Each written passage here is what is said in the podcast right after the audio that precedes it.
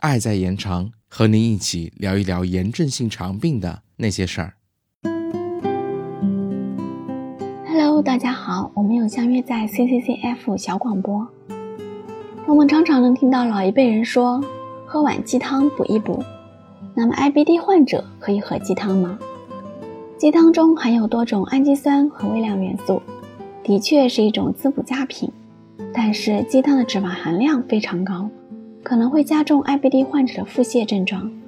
因此，如果您正处于疾病发作期，我们不建议您喝鸡汤、骨头汤这类浓汤。如果您正在缓解期，您可以把浮在上面的那层油撇掉之后再喝，或者把鸡皮这些脂肪含量高的部分拿掉再煲汤。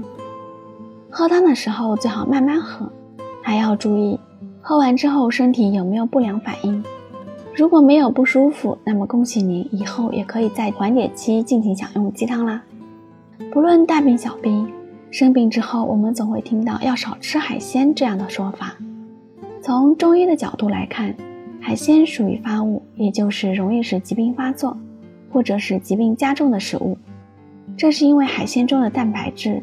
和我们平常吃的食物中的蛋白质不同，海鲜中的一些异种蛋白质很容易引起过敏反应，从而加重我们身体的炎症反应。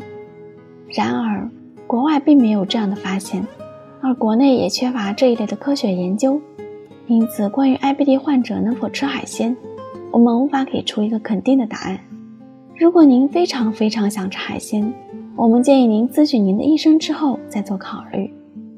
那么这一期的节目我们就到这里啦，我是本期主播西西，我们下期再见。